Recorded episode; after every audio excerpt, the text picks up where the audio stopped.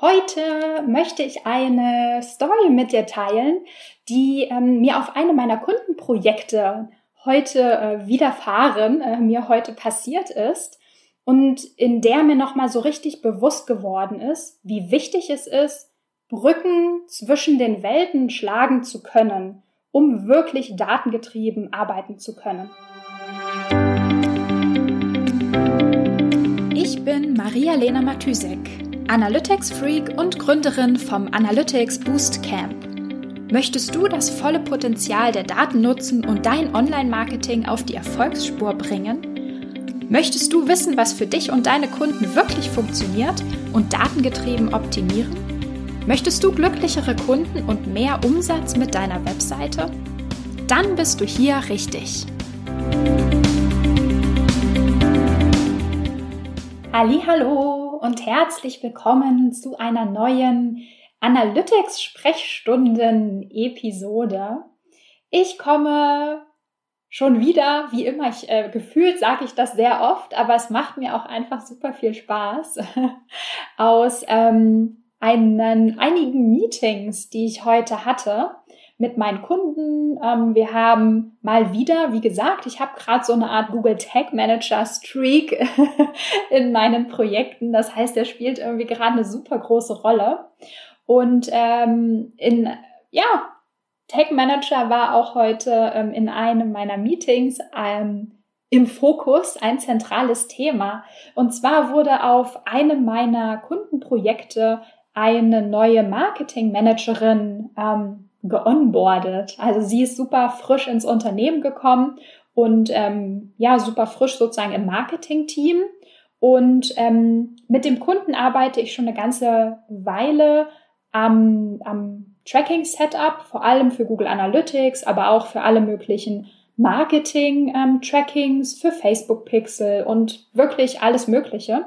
Das heißt, ähm, der Google Tag Manager Container ist über die letzten Monate schon äh, ziemlich gewachsen und dadurch, dass es eine, ähm, eine internationale Webseite ist, also es ist ein internationaler Shop, ähm, gibt es da tatsächlich auch, sag ich mal, relativ viel zu regeln, relativ viele Definitionen, ähm, die je nach Länder, ähm, ja, nach je nach Länder, Webseite, Webseite, also Shop, ähm, auch unterschiedlich geregelt werden sollen. Also es gibt tatsächlich relativ viel zu sehen und äh, zu lernen in diesem ähm, Container.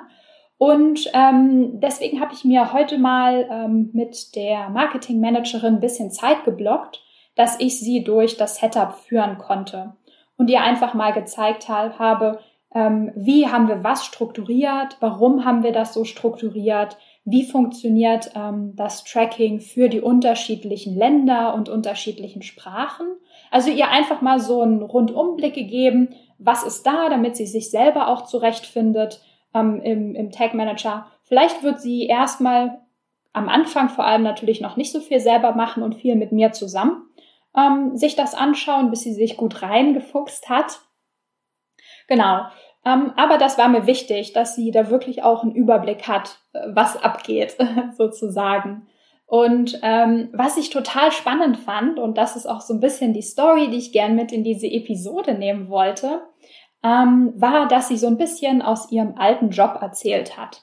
Also sie war Marketingmanagerin in einem anderen Unternehmen einfach und auf ihrer Position dort war sie sehr, sehr häufig ähm, ja eine Vermittlerin würde ich sagen, zwischen unterschiedlichen Agenturen.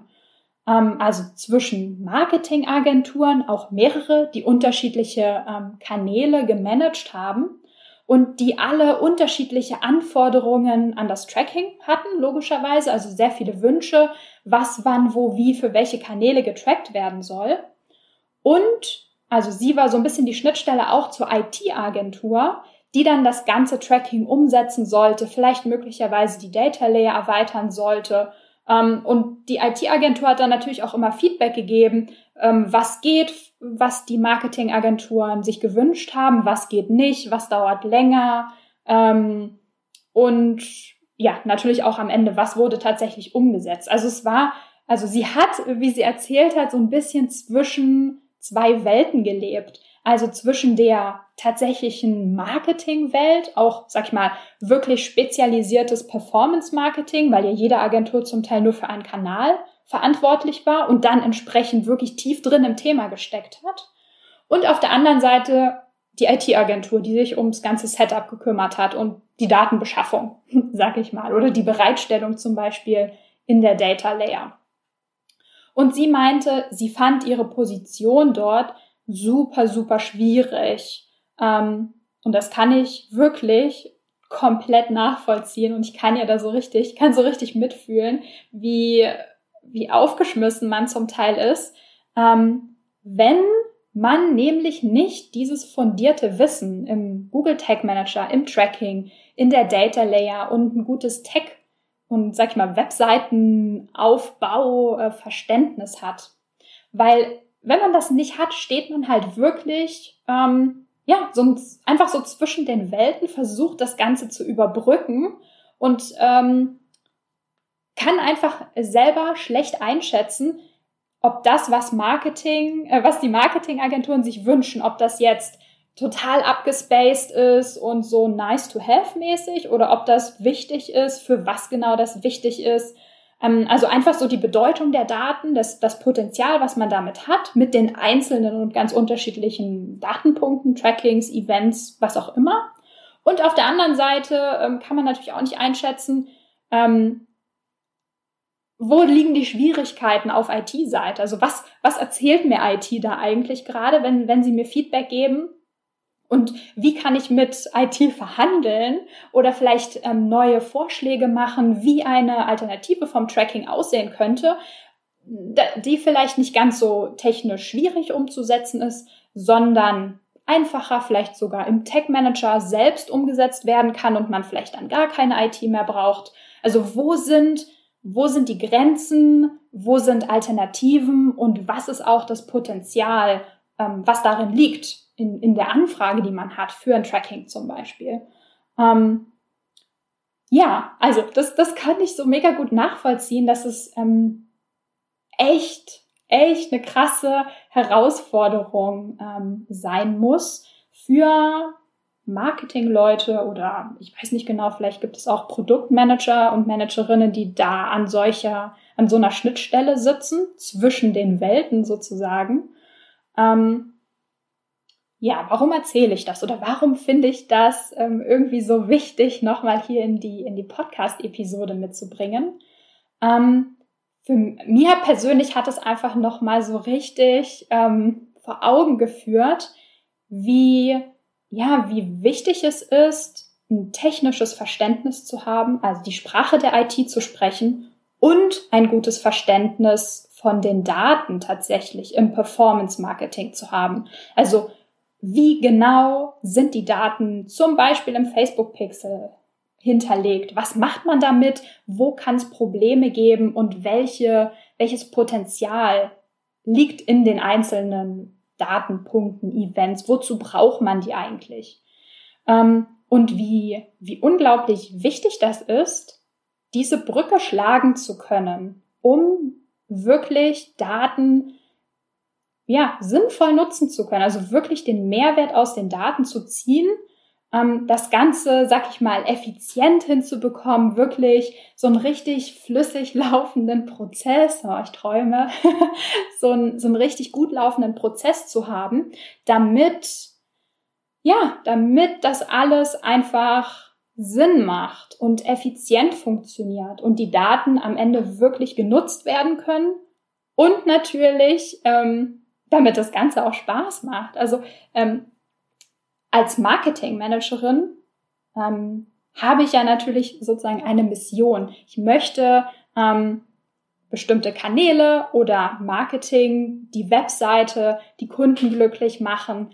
Ähm, und wenn es dann zu solchen krassen Brüchen kommt und ähm, ich mich unwohl fühle oder ich einfach, ähm, ja, das einfach super schwierig finde, die einzelnen Enden da zusammenzuhalten, ähm, dann wird sich das natürlich ähm, früher oder später darauf auswirken, dass das Marketing nicht das volle Potenzial ausschöpfen kann.